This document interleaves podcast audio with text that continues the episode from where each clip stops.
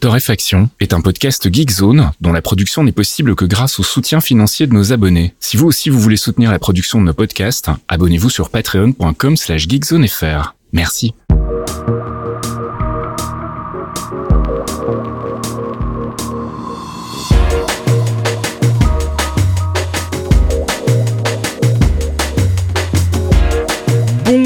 Geekzone et bienvenue après euh, quoi deux mois d'absence quasiment, hein, deux mois de vacances avec des gros guillemets. Non, une petite coupure estivale parce que je ne vois pas de quoi tu parles. Enfin, euh, nous sommes partis très exactement euh, un mois et demi. Ouais, ok, d'accord. Donc on est de retour avec ce 264e épisode d'Autoréfaction, votre rendez-vous euh, normalement hebdomadaire dans lequel on fait un petit peu le point sur l'actu gaming, tech, culture, euh, puis je sais plus quoi encore, app, Plein de trucs, des apps, mais on n'en a pas mis ce mois-ci, c'est non, cette parce semaine, que je veux dire. je vois la gueule de la conduite et je me dis, ok, on les prend pas pour des cons en fait là, hein. on revient et on revient en force avec une mouse conduite, beaucoup de jeux. On est là, on est présent. Euh, c'est euh, c'est assez violent parce que effectivement, comme vous le savez tous, euh, autant juillet quand on a débranché, on, on était sur des sorties de jeux.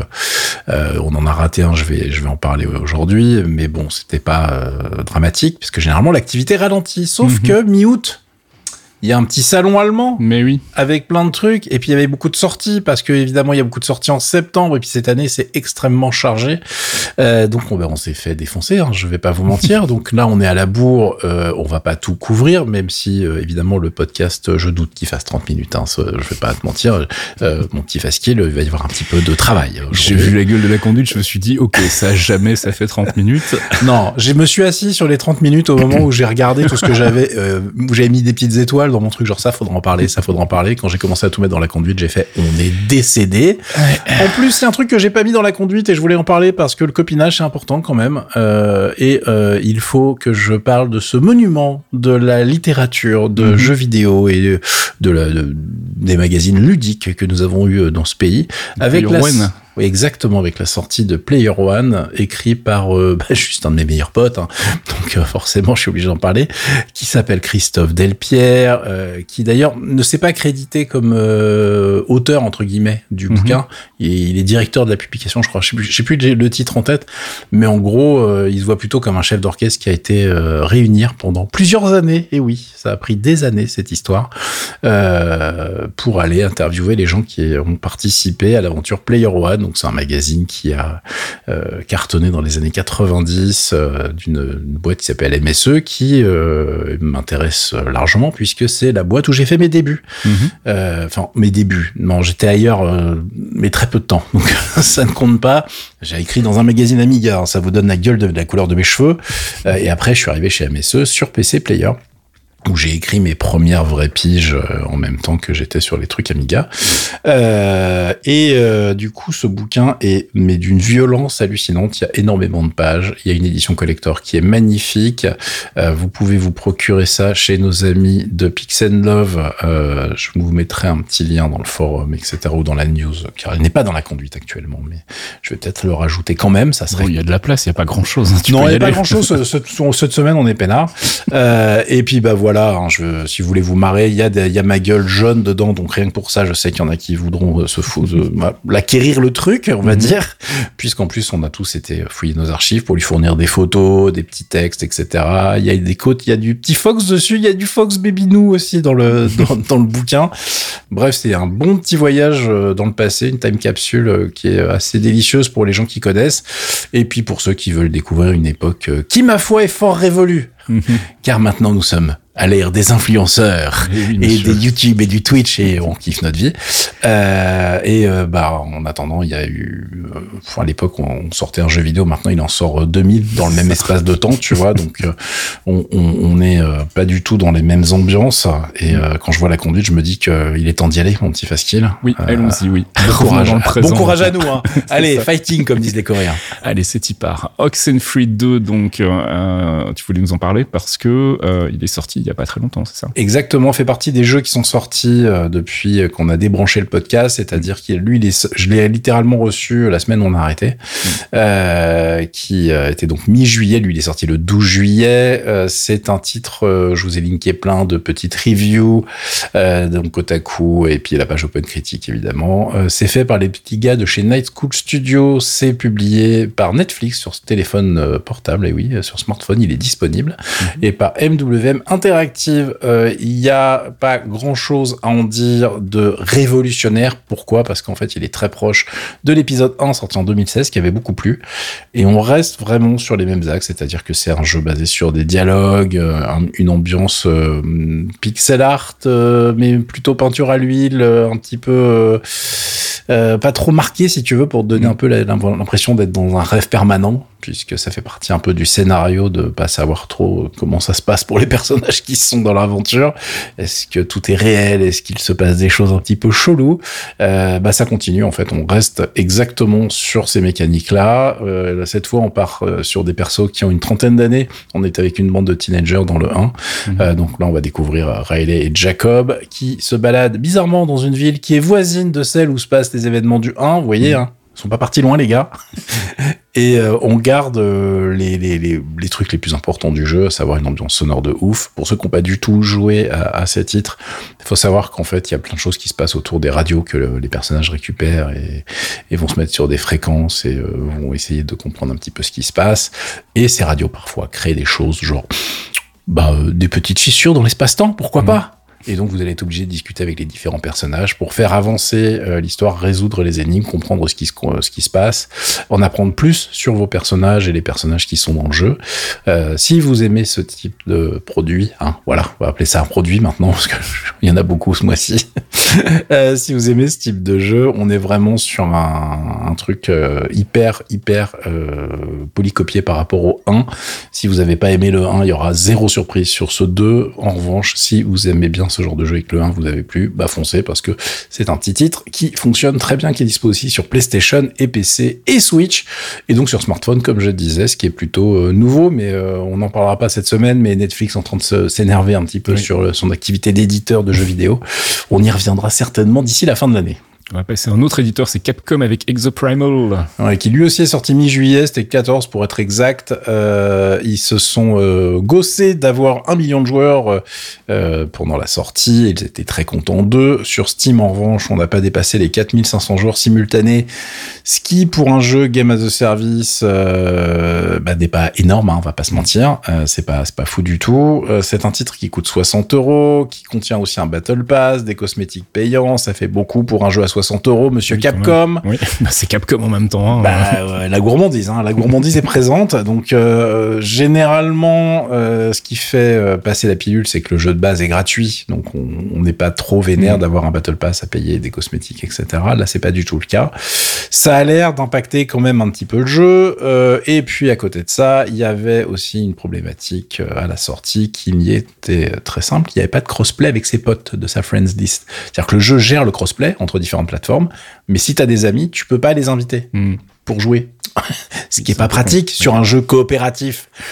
Car effectivement, je vous ai pas reparlé du jeu, mais j'en avais pas, je l'avais présenté hein, pour ceux qui dormaient pas euh, en preview il y a un moment. Donc on retrouve des personnages qui sont balancés dans une espèce de Monde euh, dont je vais pas spoiler le scénario, euh, mais euh, est-ce qu'ils sont dans des mondes alternatifs? Est-ce qu'il y a plusieurs réalités? Oh là là, tout cela est très compliqué. en termes de gameplay, ça ne l'est pas du tout. En revanche, hein, vous avez des personnages qui vont rentrer dans des armures. Chaque armure a des sets de des spécificités en fonction de son design. Il y en a qui sont axés pour être des armures de tanking.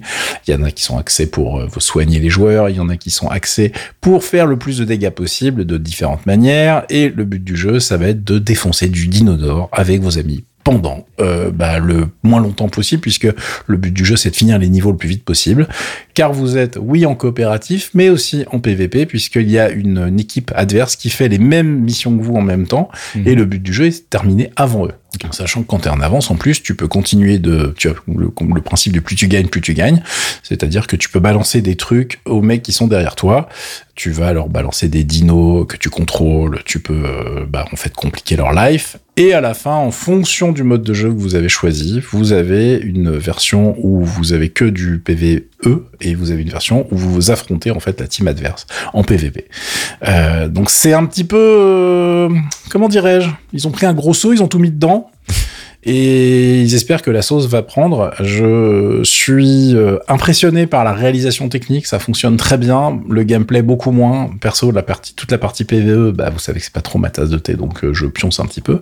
Euh, il y a des gens qui ont adoré le, le, titre lui-même, techniquement vraiment le moteur 3D, la fluidité, etc. Il y a rien à dire, c'est hyper propre. Les cinématiques, c'est hyper propre. Donc ne serait-ce que pour faire la campagne et découvrir le scénario, pourquoi pas? C'est rigolo. Hein. Il y a des histoires d'IA. On met pas le logo, mais on fait pas notre petit jingle, mais le cœur y est. Euh, et euh, du coup, ça reste un titre intéressant. Mais franchement, euh, j'ai peur que là, au moment où on en parle, on est pratiquement en septembre. le jeu, ça fait un mois et demi qu'il est dispo. Je suis pas certain qu'il y ait une communauté suffisante pour y jouer et l'apprécier d'ici la fin de l'année. Voilà, on verra bien comment ça se passe. Mais pour l'instant, Là, ils ont fait des communications pour rassurer leurs actionnaires, les petits gars de chez Capcom, mais je pense pas que ça soit la nouvelle IP qui se propage le mieux, on va dire. Et puis il y a un petit RPG qui est sorti euh, confidentiellement dont personne n'a parlé d'ailleurs, c'est assez étrange. Hein.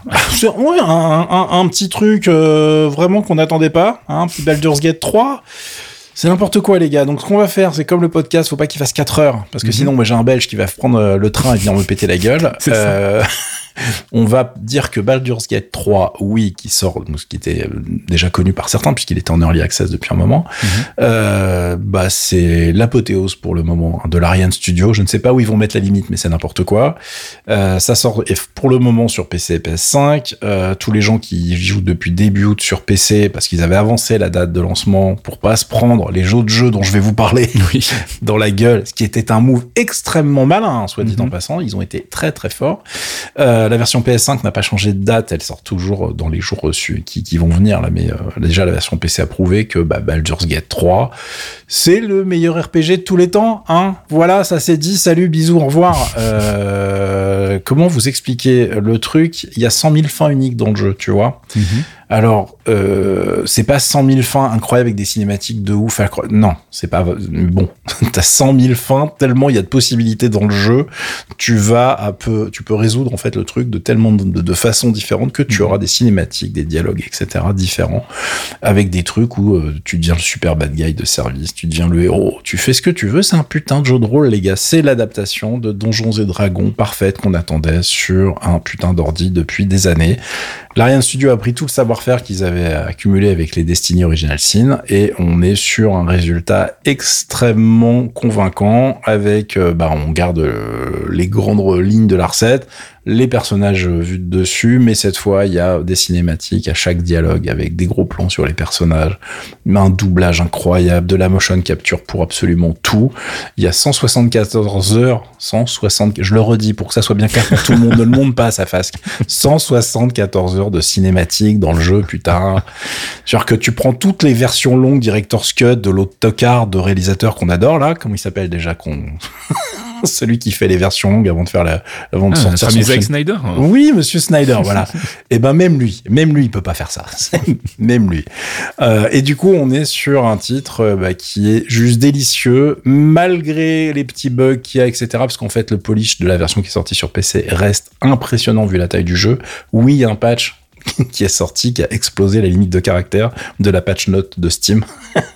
Donc les mecs, ils ont dit, bah allez voir le sur le site web parce que là, en fait, il y en a, trop. Mm. Il y a plus de 1000 correctifs hein, dans le premier patch.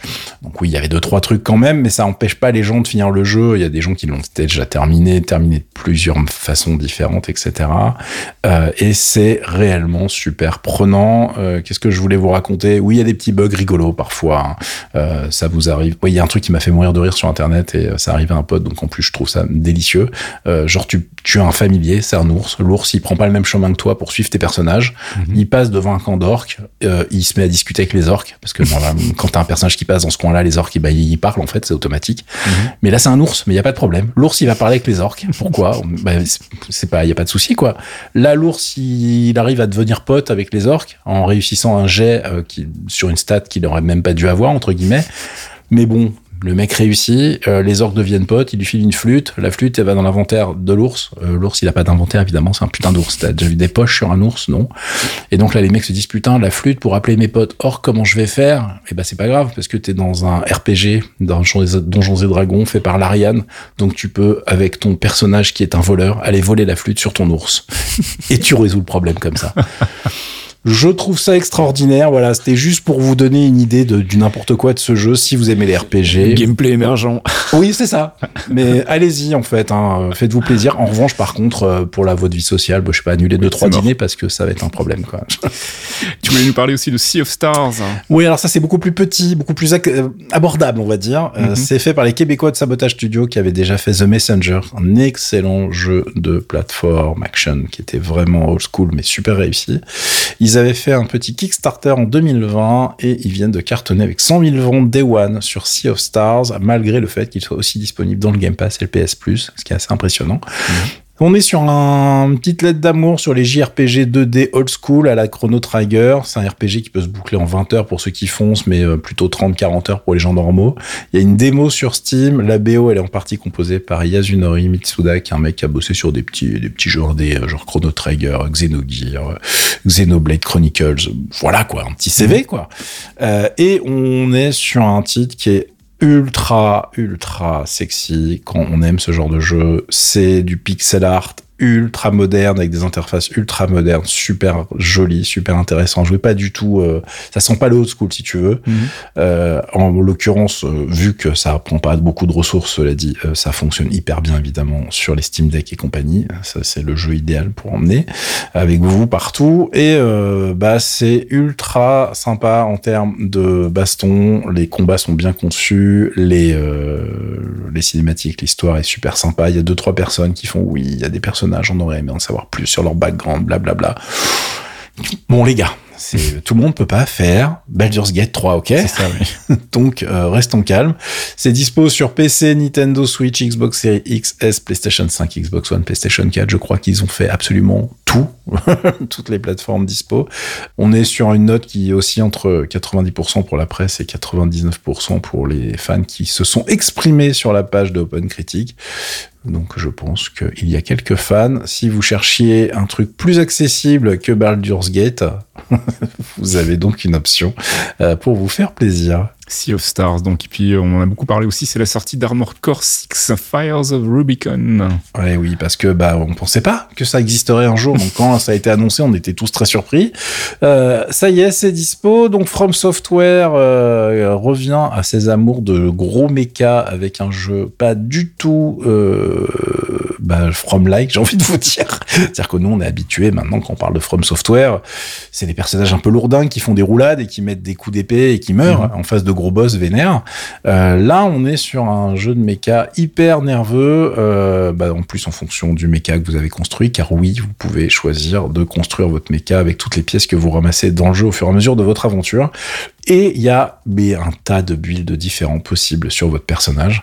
Et euh, vous avez un jeu d'action extrêmement nerveux, cela dit, les trois quarts du temps. Euh, donc c'est pas du tout pour les gens qui veulent jouer les gros robots à la MechWarrior. Qu'on soit très clair, Mhm. vous n'êtes pas en train de vous balader à deux à l'heure entre deux montagnes. euh, c'est pas euh, des tanks avec des pattes et il faut faire de la stratégie. Non, non.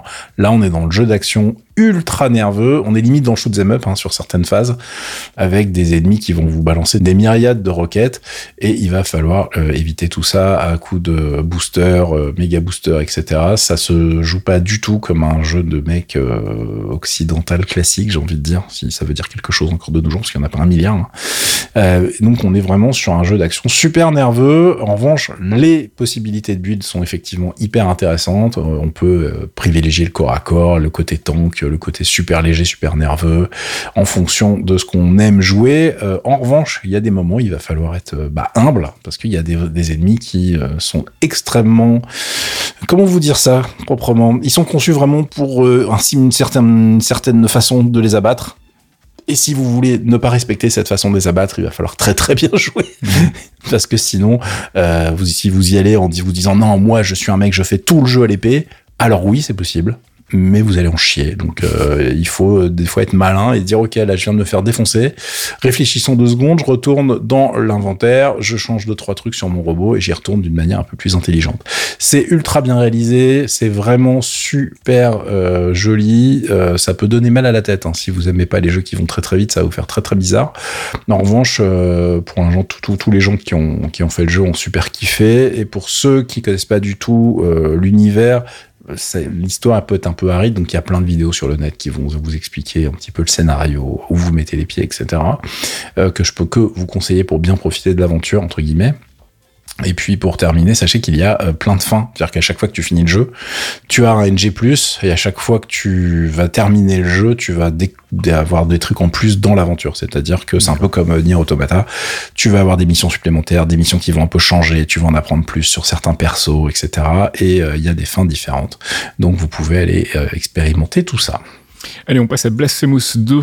Et oui, alors Blasphemous 2, bah alors c'est un petit peu comme Oxenfree, tu vois. Mhm. Les mecs, ils sont fait, bon, il était pas mal le 1, mais peut mieux faire. Donc, euh, bah, ils ont décidé de faire mieux.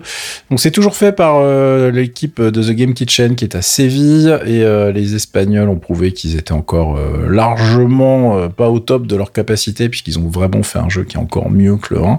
C'est édité par Team 17, ça sort sur PlayStation 5, Xbox Series XS, PC, Nintendo Switch, PlayStation 4 et les notes sont sur Open Critique excellente pour le moment et je pense qu'elles vont le rester. On est entre le 8 et le 9 sur 10 partout. Euh, et pour ceux qui connaissent pas du tout Blasphemous, on, reste sur une sorte de Metroidvania euh, avec un design euh, qui est inspiré en fait de toute euh, tout ce que tout ce que nous a fait de mieux la religion hein, espagnole avec des, trucs. Vous jouez un pénitent en fait. Voilà, je peux pas vous dire mieux. et qui qui va encore devoir se balader avec des dieux pas contents des bestioles pas contentes. Euh, ils ont été encore prendre de la drogue pour inventer des ennemis extrêmement malaisants. C'est pour ça que ça fonctionne aussi. Euh, le premier, quand il était sorti, on avait dit c'est un Metroidvania, mais très from, fromesque. Parce mhm. que euh, t'as vraiment des boss qui te massacraient la tronche, t'étais en mode genre ok, va falloir vraiment jouer au jeu là, je crois. Euh, bon, a priori, ils ont gardé cet esprit-là, mais comme le jeu est beaucoup plus fluide, des animations beaucoup plus smooth, euh, il y a beaucoup plus de, de, de, de, de couleurs, on est dans un, dans un univers un petit peu plus lumineux que dans le premier. Euh, le jeu reste difficile, mais il n'est pas, il pas démoralisant, tu peux y retourner tranquillement, et les gens en tout cas qui l'ont terminé sont très très contents de la copie rendue par The Game Kitchen. Moi j'ai pas du tout le temps d'y jouer encore donc j'ai hâte de mettre mes papates dessus. Et puis on parle de League of Legends avec Briard. Briard, Briard, je sais pas Briard, comment on Briard, on va dire Briard, nous tu vois, on est français. Oui, Briard, c'est bien. Briard. Tu, mets une petite tranche de Briard, s'il te plaît. euh, c'est un nouveau personnage, Briard. Voilà, c'est un nouveau personnage. Je parle de League of Legends uniquement pour pouvoir vous caser la cinématique de présentation. Euh, c'est un nouveau perso qui va être a priori un assassin assez vénère. Euh, je vous ai même mis la cinématique en, F en français parce que le taf de Riot là-dessus est juste hallucinant. Euh, c'est très très proche de la version anglaise. Donc je dis bravo. Et puis c'était surtout l'occasion de râler et de dire où est-ce que euh, est passé Arcane saison 2 parce que j'en ai ras-le-bol d'attendre. Voilà, c'est tout. Le reste, on, on, y reviendra plus tard car euh, League of Legends sur desktop, j'y joue pas et euh, je nierai toute personne qui dit que j'ai passé les 1000 heures sur Wild Rift. c'est totalement faux. Voilà. Allez, moi je voulais vous parler de Wipeout Phantom Edition. C'est pas du tout une nouvelle annonce ou un reboot ou quoi que ce soit. C'est un truc tout à fait non officiel euh, qui est sorti et qui est donc en fait euh, pour ambition de euh, proposer une version, enfin un portage PC beaucoup plus fidèle à la version PlayStation qui était sortie à l'époque donc de Wipeout. Hein. Je vais pas vous rappeler ce qu'est Wipeout. J'imagine que tout le monde sait encore ce que c'est. Ce jeu de course où on se prend les murs tout le temps. Le jeu, on s'est pas tourné nous. C'est celui-là. Exactement. Et donc il y a une version, un nouveau portage qui est sorti, un nouveau port. Je sais pas comment on dit en français. Une adaptation, réadaptation. Nouvelle adaptation. très bien. Avec donc bah, des améliorations, notamment côté graphisme, puisque maintenant on peut monter dans les hautes résolutions, euh, il y a un framerate qui est pas limité, euh, on peut choisir l'aspect ratio, on peut même jouer en 320 x 240 pour les nostalgiques. Euh, il y a quelques petites nouveautés côté gameplay, notamment côté maniabilité et collision avec les murs, justement, on en parlait, donc il y a plusieurs types de collisions euh, pour ceux qui veulent jouer plus euh, selon Wipeout 2 ou en mode Legacy euh, avec le jeu originel, donc. Et puis sinon, bah, il y a des nouvelles musiques, il y a des nouveaux effets sonores, tout est en 3D, il y a des nouveaux menus pour configurer tout ça. Bref, il a fait un boulot, enfin, je dis il, en fait, je sais pas qui est derrière, c'est un projet, je sais pas c'est un projet collaboratif ou c'est une seule personne qui s'amuse à développer ça.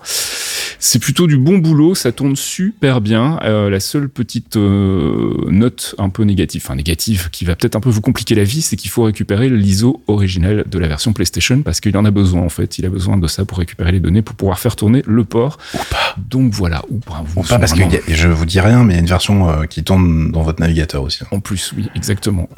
Donc euh, en fait, la version du navigateur, tu as besoin de récupérer rien en fait, juste l'URL.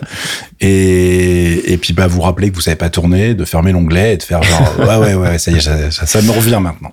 Wipeout Phantom Edition, donc je vous linkerai tout ça, c'est sur GitHub et euh, bah, si vous avez du mal à trouver les ISO, n'hésitez pas à me faire signe dans les commentaires. Peut-être qu'on peut Non, non, non, on ne fait rien, nous. ah non, non, non, qu'est-ce que tu dis? Allô? Et on est sous un tunnel. Allez, on passe à Street Fighter 6 avec l'arrivée d'un nouveau perso. Ouais, qui euh, s'appelle Aki.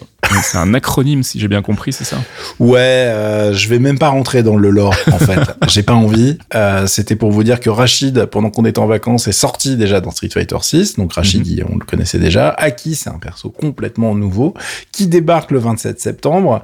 Euh, et il faudra passer à la caisse pour l'avoir. Vous connaissez le système avec euh, Street Fighter 6. Euh, c'est pas lui qui l'a innové, hein, mais on garde le même système de caractère pass. Donc soit vous achetez un caractère pass à 30 euros et vous avez quatre persos en fonction des releases qui seront directement euh, dans votre jeu, soit vous avez un système de monnaie in-game et vous pouvez acheter perso par perso ceux qui vous font euh, vraiment envie et que vous avez vraiment envie de masteriser, euh, puisque je vous rappelle qu'il y a plein de personnages dans Street Fighter, mais que les vrais joueurs finalement n'en jouent que deux ou trois ou quatre, tu vois, maxi, mm. mais finalement ils en main un avec lequel ils vous lavent en permanence.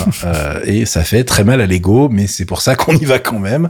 à qui je vous ai linké donc la vidéo de présentation, il y a un peu de gameplay, il y a un peu de lore entre guillemets. Euh, c'est une euh, combattante complètement tarée, avec une coupe de cheveux aussi improbable que celle de Guile. Euh, ses cheveux font une espèce de chapeau avec une petite fente au milieu pour pouvoir regarder les ennemis, tu vois, avoir un regard, un regard sombre et complètement taré. on a une petite vibe jury hein, pour ceux qui connaissent, donc des personnages complètement équilibrés mentalement parlant. Elle aime torturer les gens, elle les empoisonne. Enfin, un perso qu'on aime bien jouer dans Street Fighter, on va pas se mentir. et en revanche, comme le n'est pas dispo. On ne sait pas exactement ce que ça va donner par rapport à la tier list, comment il va jouer, etc. Déjà, la tier list elle-même au niveau du jeu de Street Fighter 6, elle est encore sujette à discussion. Hein. Vous savez comment ça se passe sur les jeux de combat de cette taille-là. Les, le temps que ça s'établisse, euh, en plus, euh, il suffit qu'un patch sorte et tout est remis en question. Euh, donc, je pense qu'on aura plus d'infos le mois prochain. En tout cas, moi, je le trouve hyper intéressant, ce petit personnage. Le jeu cartonne. Hein. En revanche, on a eu des taux de joueurs connectés simultanément rien que sur Steam qui étaient assez hallucinants pendant tout l'été.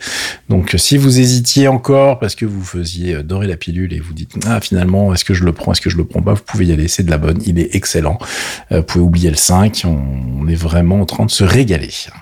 Et puis un nouveau Warhammer 40 000.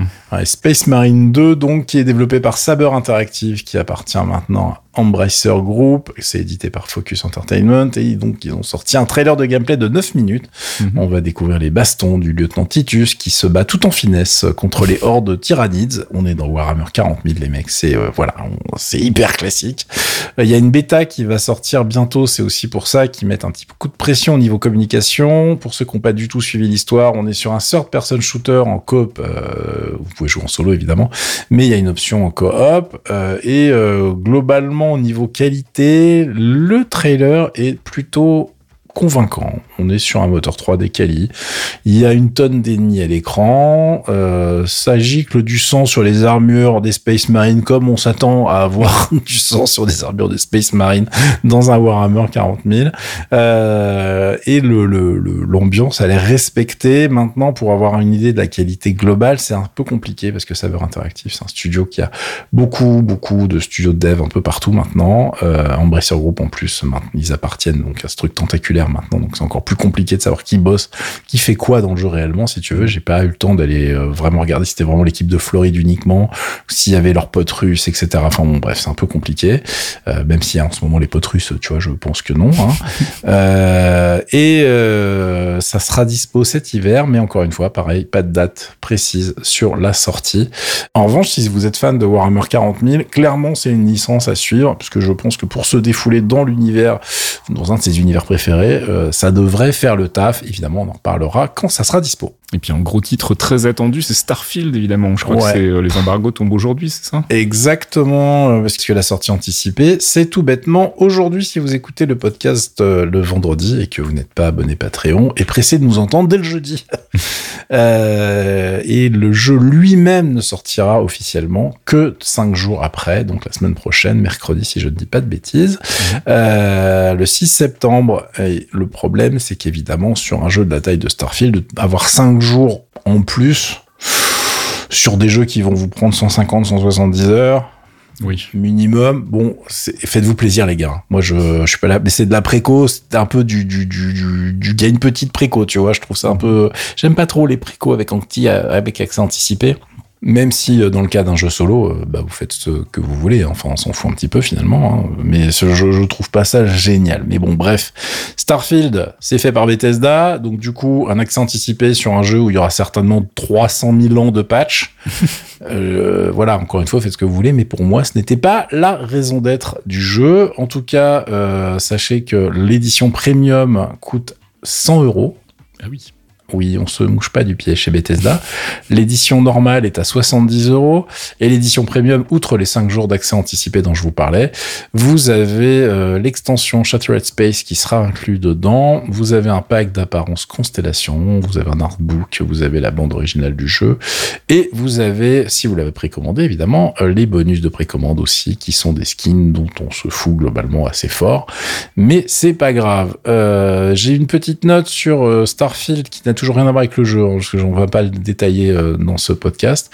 Euh, c'est qu'il est disponible sur le Game Pass, mais que c'est vraiment pas la meilleure façon d'y jouer pour plusieurs raisons. Déjà, il y a un truc très drôle. Vous dites, oh, bah, je vais prendre un abonnement à 1 euro et puis je l'essaierai. Merci Microsoft. Euh, non, parce que Microsoft pour la sortie de Starfield, ils ont anticipé, ils ont viré l'abonnement à 1 euro. oui. Euh, parce qu'on va quand même pas, il y a pas de petits bénéfices. hein. Donc il n'y a plus l'offre d'essai euh, actuellement et je pense qu'elle est morte pour de bon. Euh, et globalement, c'est un jeu qui se fait sur des mois voire des années et qui se refait. Donc je pense que euh, le prendre dans le Game Pass c'est pas une très bonne idée puisque vous n'avez pas de visibilité sur quand est-ce qu'il va dégager du Game Pass déjà. Euh, et puis la rentabilité à terme, si vous êtes obligé d'y jouer pendant, je sais pas, toute l'année, bah ça vous pouvez pas l'annuler pour vous dire voilà j'arrête de jouer à Starfield, tu vois.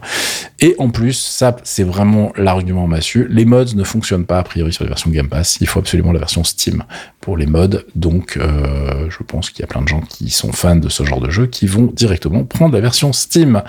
Euh, et donc, Starfield, euh, on en reparlera plus la semaine prochaine parce qu'on a déjà une conduite qui est débile cette semaine. Et puis surtout, j'ai pas du tout euh, eu le temps de poser mes pattes dessus. On en a déjà parlé en plus pour une preview.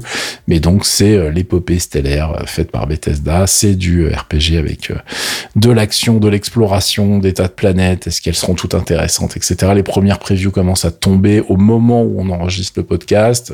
Les premières conclusions que j'ai survolées ont l'air très très euh, euh, contentes euh, de leur expérience, mais euh, vous aurez pas de test complet, je pense de toute façon avant un moment, puisque on est sur du, du jeu extrêmement balèze. Euh, c'est un peu comme euh, notre ami euh, Baldur's Gate, tu vois. C'est pas un truc que tu testes en deux heures sur un coin de table, ça va pas être possible. Donc on y reviendra plus tard, euh, et puis peut-être on y reviendra en vous parlant des opportunités pour l'acheter un petit peu moins cher. Il y a déjà des, des, des magasins en ligne hein, qui les vendent, qui vendent l'édition premium avec des réductions autour de 15% par exemple. Euh, mais bon, ça reste très très cher pour un jeu PC. On est sur le haut du panier. Euh, Est-ce que c'est trop cher? Je vous je vous laisse juge, mais euh, c'est effectivement un petit peu compliqué les tarifications des triple A en ce moment, y compris sur PC. Je ne trouve pas que ça aille dans la bonne direction, mais bon, voilà, on a l'habitude. hein. Et puis, tu voulais nous parler aussi de BioWare? BioWare, euh, oui, pendant que les gens font des super jeux euh, avec des gros scénarios et des trucs de ouf, euh, BioWare, chez donc EA BioWare, hein, c'est ceux qui n'ont pas suivi, que c'était Electronic Arts, le patron aussi, bah eux, ils ont viré quasiment tous leurs scénaristes, en fait. Ils viennent de faire une grosse charrette et ils ont viré des gens qui ont bossé dans la boîte depuis 17 ans, comme May Kirby, qui a bossé sur des persos de Dragon Age, Lucas Chris Jensen, qui lui était là depuis 25 ans, Euh, et euh, qui est un mec qui avait bossé sur quasiment tous les titres de la maison. Et euh, du coup, la petite news que je vous ai linkée de nos amis de chez Factor News résume très très bien la situation. C'est que pendant que Baldur's Gate 3, bah, BioWare, il vire les scénaristes des deux premiers Baldur's Gate. Enfin, un des scénaristes. Donc, Merci les gars. bravo. Je... Bon, bah écoutez, hein, c'est des choses qui arrivent. Hein. Mais non, c'est pas, c'est jamais bon quand tu fais des jeux avec des univers qui sont censé être un peu les piliers de ton titre.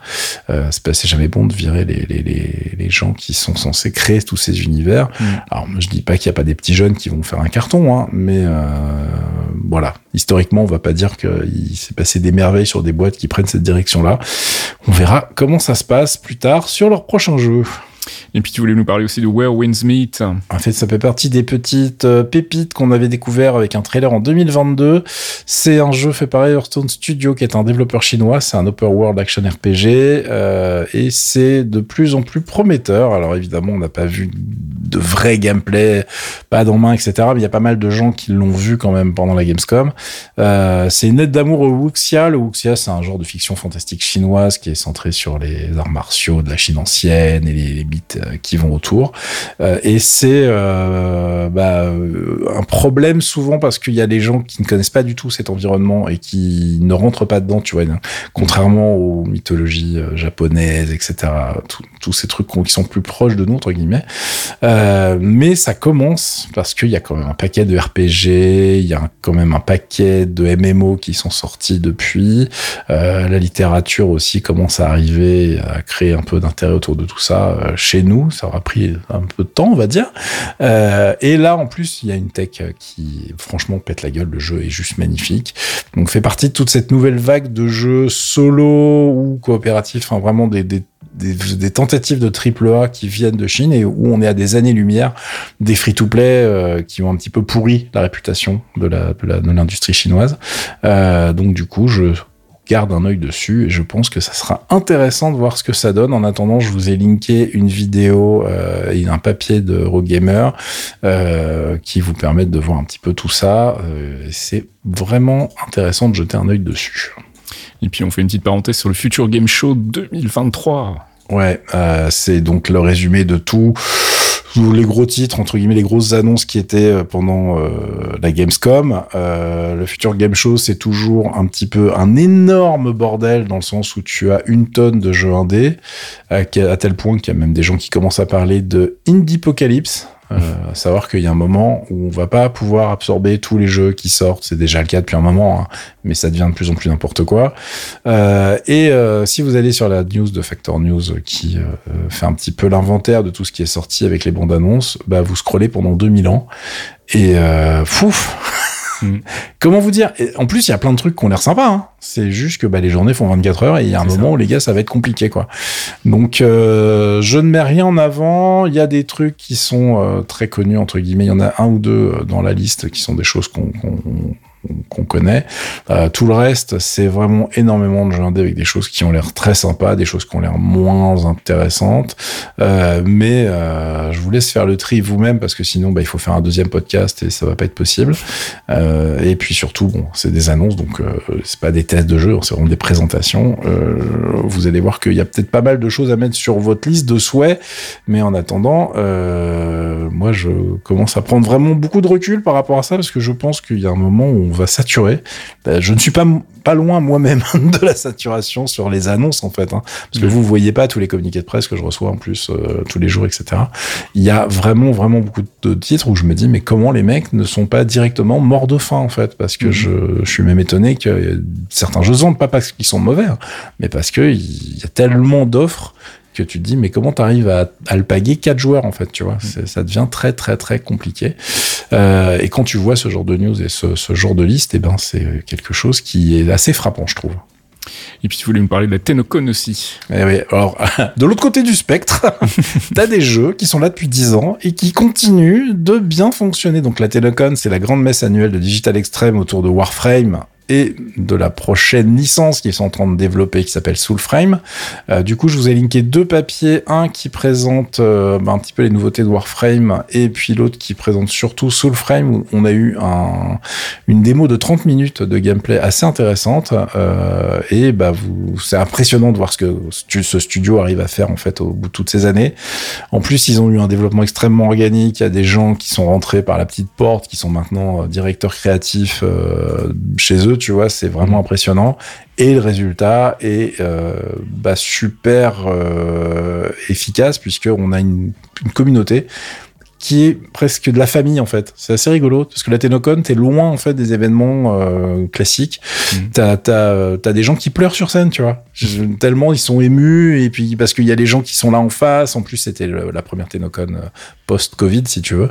Mhm. Et euh, bah, ça fonctionne super bien parce que les gens se sentent super impliqués dans le jeu malgré alors euh, parce que Warframe, on peut dire plein de choses autour du gameplay. Il y a plein de trucs où euh, je suis pas convaincu du tout de l'intérêt euh, global du jeu en termes de gameplay, mais il y a tellement de choses à faire, il y a tellement de générosité dans le jeu, il y a tellement de choses à découvrir que, bah, mine de rien, c'est un free-to-play qui cartonne toujours aujourd'hui, dix ans après sa sortie, et qui continue de sortir des extensions complètement tarées, puisque la prochaine, enfin, il y a le prochain, euh, le prochain DLC, entre guillemets, c'est pas vraiment des DLC, mais vous m'avez compris, qui s'appelle Whisper in the Walls, a l'air hyper intéressant, mais ils ont surtout présenté celui qui va sortir l'année prochaine, grosse extension qui s'appelle Warframe 1999, avec un design, mais euh, pas du tout attendu sur du Warframe, c'est le truc le plus dingue qu'ils aient sorti, je pense, avec une petite euh, bande son euh, Nine Inch Nails, parce que bah ils ont de l'argent, Ok.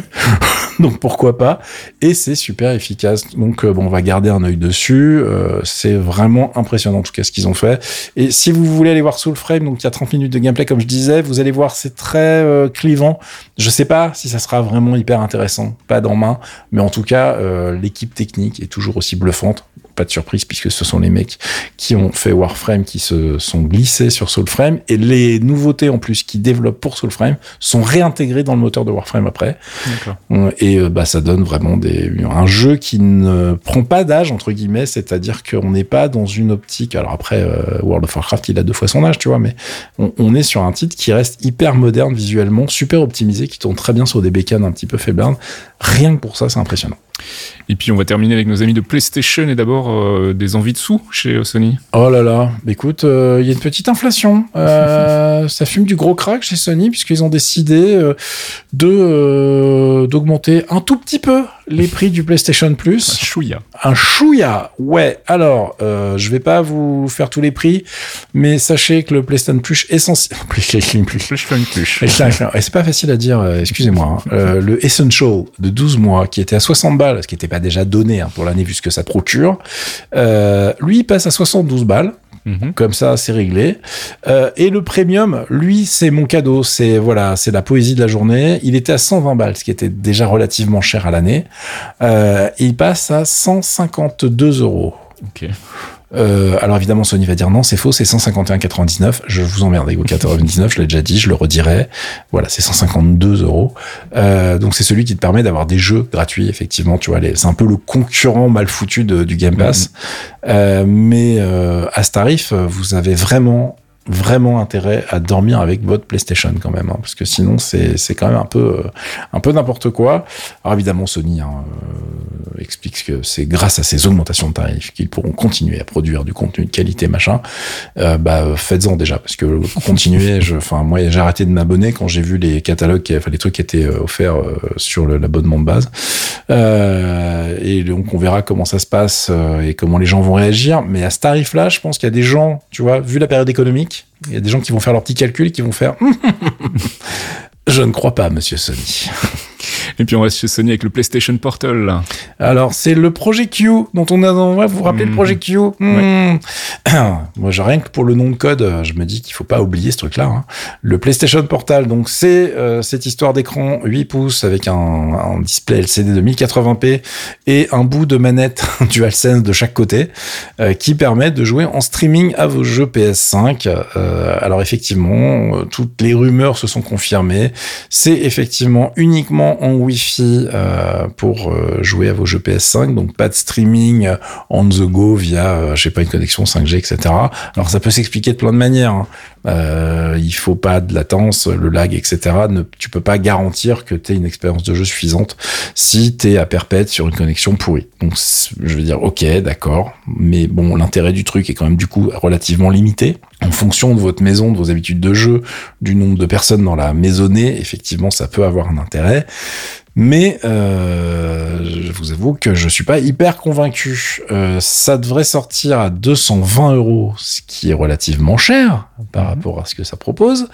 Et on n'a pas la date, mais a priori toutes les rumeurs voudraient que ça sorte pour la deuxième moitié du mois de novembre.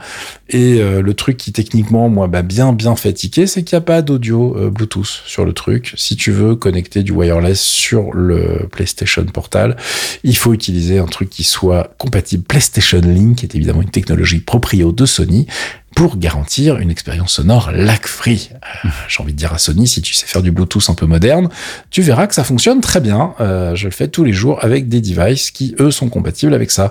Bravo euh, Sony. si vous voulez pas donner d'argent là-dessus, si vous avez encore des casques avec un bon vieux truc qui s'appelle un fil avec un jack au bout, il y a une prise de jack sur la PlayStation Portal, donc vous pourrez toujours utiliser ce genre de produit. maintenant, on verra ce que ça donne à la sortie en termes de test, mais je suis relativement dubitatif. Il y a des rumeurs qui sont a priori confirmées dans la, la, la, plaquette, si tu veux, qui est dispo sur le net du produit. Comme quoi, en fait, le truc fonctionnera en Wi-Fi quand tu n'es pas forcément dans le Wi-Fi de la PlayStation 5, entre guillemets. Donc, si tu pars chez mamie qui a du Wi-Fi et que ta PlayStation 5 tourne, tu pourrais normalement pouvoir te connecter dessus depuis un autre endroit en Wi-Fi. Mais encore une fois, Sony n'a pas mis l'accent dessus. Euh, on ne sait pas pourquoi. Euh, du coup, bah, wait and see parce que c'est assez chelou cette histoire. Euh, et pourtant, pour le coup, la rumeur elle sort pas de n'importe où. Hein. Ça sort vraiment des docs officiels Sony. soit ils sont plantés, soit c'est il y a des révisions de la doc qui vont sortir. Mais écoutez les gars, on se revoit en novembre et on fera le point. Allez, on a fini cette section gaming, on passe du côté de la culture et je voulais vous parler en vitesse d'une série documentaire hein, qui s'appelle Telemarketers. Hein, je sais pas si tu l'as vu. Pas du tout. J'ai vu sur beaucoup de choses, mais là j'ai pas eu le temps. voilà, c'est en trois épisodes et en gros ça raconte euh, bah, l'histoire d'une euh, boîte qui s'appelle le Civic Development Group, qui est une boîte de télémarketeurs en fait, hein, et euh, dans laquelle bosse un certain Sam Limpman Stern depuis son plus jeune âge, 14 ans je crois, il a commencé à bosser là-bas. Et où en gros il pense qu'ils vendent en fait des, enfin qu'ils demandent des dons en fait euh, pour euh, les flics aider les flics du coin, les, organisations autour de la police, etc. Ils se rendent assez vite compte que c'est euh, une grosse arnaque et que ceux qui s'en mettent plein les poches, ce sont leurs patrons. Et donc, bah, c'est assez intéressant parce qu'en fait, c'est un scandale qui a éclaté il y a quelques années et Là, on revit un peu le truc de l'intérieur depuis les tout débuts, puisqu'en fait, ils se filmaient déjà à l'époque quand ils étaient dans le call center parce que c'était absolument n'importe quoi. Il y a des mecs qui se droguaient, c'était des, des repris de justice, etc. Enfin, c'était vraiment du gros nawak. Donc voilà, je vous invite à, à mater ça. C'est en trois épisodes d'une heure à peu près. C'était les marketeurs. C'est sur HBO et donc chez notre ami Bob VHS comme d'habitude. Et puis, je voulais vous parler aussi de la sortie du nouvel album de Slow Dive, le groupe de Shoegaze qui avait fait refait surface en 2017 après 20 euh, ans d'absence, si je dis pas de bêtises, pour sortir un quatrième album, et là c'est le cinquième qui s'appelle Everything is Alive, et on va en écouter un petit extrait.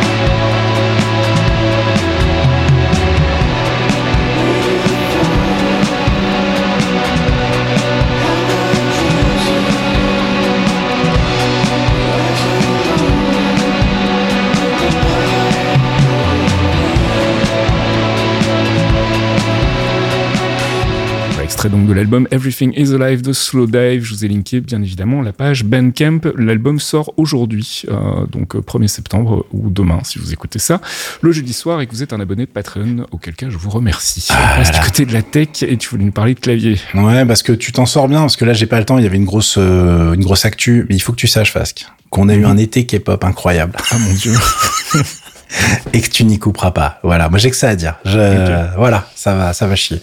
Oui, alors côté tech du coup, hein. Euh, Côté tech, on a euh, plein de news rigolotes, mais la plus rigolote pour les gros nerds comme moi, c'est l'arrivée des Cherry MX2A. Qu'est-ce que c'est que le Cherry MX2A Ce sont des switches pour vos claviers, mes amis.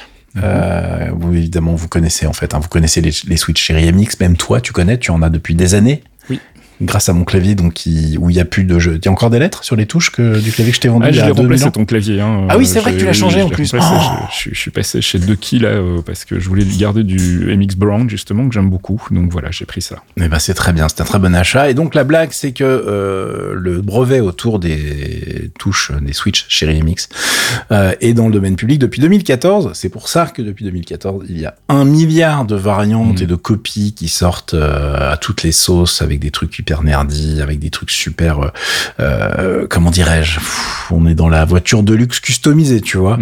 euh, et puis des trucs très très peu chers pour les claviers mécaniques bah, les plus abordables possibles, ou pas d'ailleurs. Il y en a qui prennent des switches pourris à l'époque pour faire des claviers mécaniques qui font ping ping et qui sont dégueulasses que t'as pas envie du tout de toucher, mais qui étaient vendus si peu cher que tout le monde a pensé que bah, c'était ça un clavier mécanique en fait, mais que c'était la révolution. c'était toujours mieux que les claviers à membrane, mais c'était pas très agréable à utiliser. Bref, il y en a pour toutes les bourses aujourd'hui, grâce à la fin de ce brevet. Et nos amis de chez Chéri se sont dit, oui, mais il y en a marre. Nous, on veut récupérer des trucs à nous et on a la technologie pour le faire, les sous. Euh, donc le MX2A, il sort en MX Red, MX Broad, MX Black, Speed Silver, Silent Red et en fait ils ont tout refait. Euh, donc ça serait beaucoup trop long de vous faire l'inventaire des modifications de ce Switch. Les premiers tests sont relativement euh, convaincants. Maintenant, est-ce que ça va pouvoir concurrencer eh bien toutes les copies de MX qui sont sur le marché? Bah, Je ne saurais vous le dire parce que tout va dépendre aussi des, des, prix qui vont être utilisés, des claviers qui vont intégrer ces Switch. Euh, et euh, aujourd'hui, il y a une offre qui est tellement pléthorique bah, qu'il se retrouve avec une baston euh, un petit peu compliquée à gagner. Euh, mais euh, là, ils ont vraiment tenté de faire un truc ultra sexy, en tout cas sur le papier, avec euh, la lubrification en standard, euh, une nouvelle façon de faire les plastiques, etc., pour que euh, avoir le moins de friction possible, le nouveau design du ressort, ils ont tout changé, meilleure réactivité, bon bref, c'est, je vous fais pas l'inventaire, il y a une vidéo extraordinaire, parce que faire une vidéo, tu vois, genre façon Apple, mmh. sur un switch de clavier en mode genre regardez, super sexy, c'est toujours compliqué, on va dire, mais c'est réussi. Enfin, je veux dire, moi, ça me fait marrer. je trouve que c'est rigolo et vous verrez toutes les nouveautés pour ce pour ce produit. Euh, évidemment, c'est pas le genre de Switch que vous allez avoir dans les claviers d'entrée de gamme tout de suite, hein, évidemment, puisque là, c'est plutôt euh, vers le haut de gamme et la marge que on s'oriente. Donc, euh, on verra bien comment ça se passe avec les premiers tests. Mais là, pour l'instant, les, les, gens viennent de recevoir les samples, donc euh, on n'a pas vraiment de retour hyper intéressant. Je pense qu'on en reparlera sur le forum, évidemment. Et puis euh, Nvidia se goinfre. Ah oui, quelle surprise, dis donc Avec l'IA, tu mettras un petit jingle Non, je déconne. Là, grâce à l'IA, évidemment, car Nvidia vient d'annoncer ses résultats financiers. Je vous ai linké tout ça, évidemment, dans le billet qui accompagne le podcast, comme tout le reste des news. Euh, résultats trimestriels insolents, j'ai écrit dans la conduite. Je pense qu'on peut dire insolent. Hein. Avec 13,5 milliards de dollars sur trois mois. Okay. Pour vous donner euh, un ordre d'idée, c'est deux fois ce qu'ils ont fait en 2022. Euh, et sur ces 13,5 milliards, il y a 10 milliards qui viennent des produits destinés au data center. Donc effectivement, les cartes à genre, je sais plus combien de milliers de dollars, je crois que c'est 10 ou 20 000 dollars sur les grosses cartes, pour évidemment faire de l'IA. et oui, qu'est-ce que vous pensiez? Ça nous fait un bénéfice net de 6,2 milliards. Et si j'en parle, c'est parce que les mecs là ont tapé un truc qui est juste euh, je, je, le rêve mouillé de tous les actionnaires, puisque euh, dans le monde merveilleux du capitalisme, se taper une marge de 70% sur les produits. Eh, Hein, tu vois? Qu'on dit oui, la Chine, machin. Pensez aux petits travailleurs chinois là qui, qui margent à 2 centimes sur les trucs qu'ils envoient, ils sont déjà contents. 70% de marge, mon gars. Euh, donc il euh, y a la news euh, hyper intéressante de Ars euh, pas de Ars Technica d'ailleurs, de Anantech, qui est linkée dans le billet qui accompagne le podcast. Et vous irez voir, il y a un petit tableau avec la progression de cette fameuse marge en fonction des différents quarters. Vous allez halluciner. Et c'est pas à cause de nos cartes graphiques, hein, c'est vraiment, vraiment pour le grâce au matos qui balance dans tous les data centers grâce à tous les services d'IA qui se développent aujourd'hui et qui ont besoin de ce matos pour tourner parce que bah, ça prend beaucoup, beaucoup de puissance et c'est pas avec le matos actuel que ça allait pouvoir le faire. Évidemment, Intel, AMD et compagnie, ils sont sur le, sur le coup, mais ils sont graves à la bourre. Donc, bah, en ce moment, c'est Nvidia qui prend toutes les pépettes. Et on va terminer cette conduite de torréfaction avec euh, des nouvelles cartes graphiques chez AMD. Ouais, les RX 7800 XT et 7700 XT qui viennent d'être annoncés. Je vous ai linké plein de papiers chez euh, Anantech en l'occurrence et euh, chez nos amis de chez Next Impact qui résument un peu tout ce qui est dispo parce qu'il y a beaucoup de choses en vrai. Il y a de cartes graphiques mais aussi des technos qui vont autour. Donc c'est pas des tests, hein, je, je, le répète, c'est vraiment des annonces. Et AMD en a profité donc pour dévoiler des choses qui vont aider ces cartes à aller concurrencer bah, petit copain de chez Nvidia évidemment.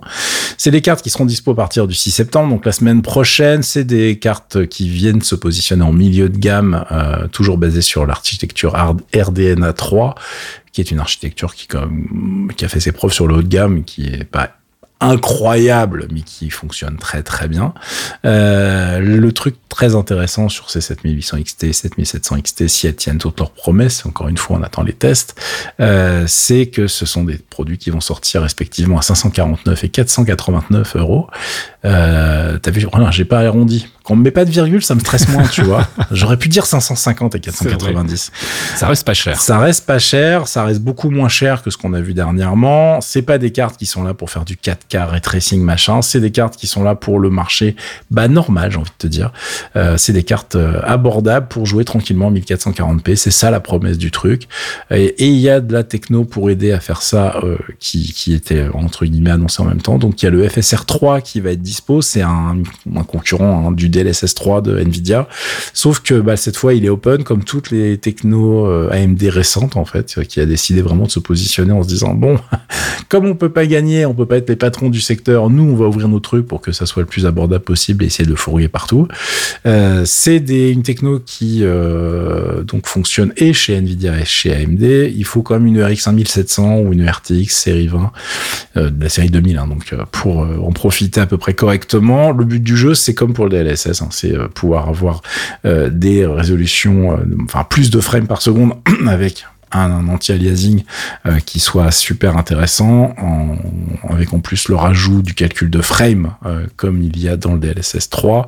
Le but du jeu, c'est d'avoir une image avec le moins de crénelage possible, avec le mm. plus de fluidité possible, avec le moins de lag possible. Ils ont plein d'autres technos qui sont annoncés en même temps et qui sont toutes des, des, compétiteurs en face des trucs de Nvidia. Il y a le Native AI, il y a le Anti-Lag Plus.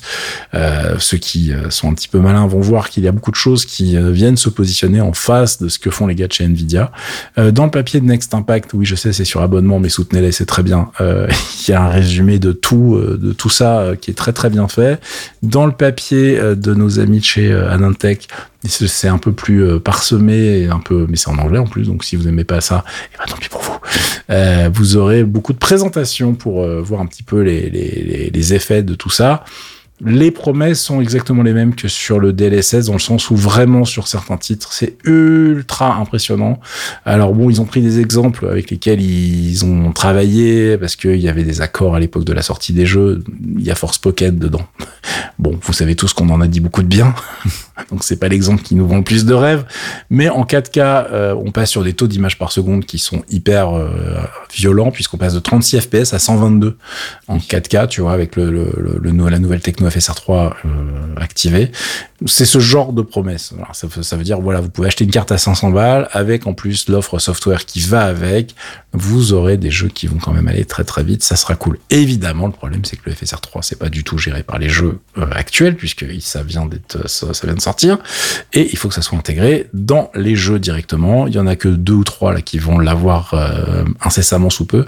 Et on parle d'une dizaine de titres dans les mois à venir. Mais vu que le truc est dispo, euh, je pense que maintenant, ça devrait s'intégrer relativement facilement. On verra en tout cas si les développeurs ont décidé de faire l'effort. Après, il y a aussi des deals hein, entre les différents devs, Nvidia, AMD. Est-ce que tu m'aides à finir mon jeu? Tu me donnes des sous, je mets ta techno, etc. Vous savez comment ça se passe, on a mm. l'habitude, malheureusement.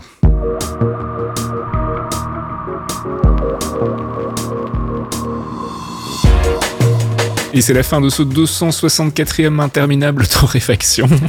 Écoute, ça nous apprendra à partir en vacances. C'est vrai. En même vois, temps, c'est voilà. pas la première fois qu'on fait une heure. Non. C'est mais bon.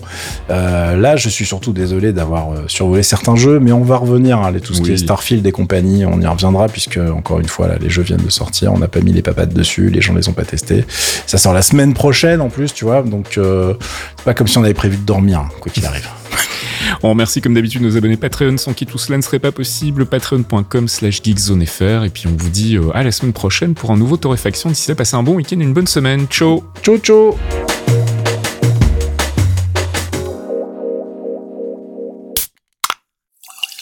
Un podcast signé Faskill. Faskill.com Les Clairvoyants, c'est le rendez-vous mensuel de Geekzone présenté par Faskill, Fox Monsieur et Archeon, un podcast d'une heure sur le MCU, le Marvel Cinematic Universe, des news, du théorie crafting rigolo, des focus avisés pour tout vous apprendre sur l'univers Marvel, et bien entendu un peu de musique. Pour découvrir tout ça, rendez-vous sur geekzone.fr. On vous y attend, amis True Believers.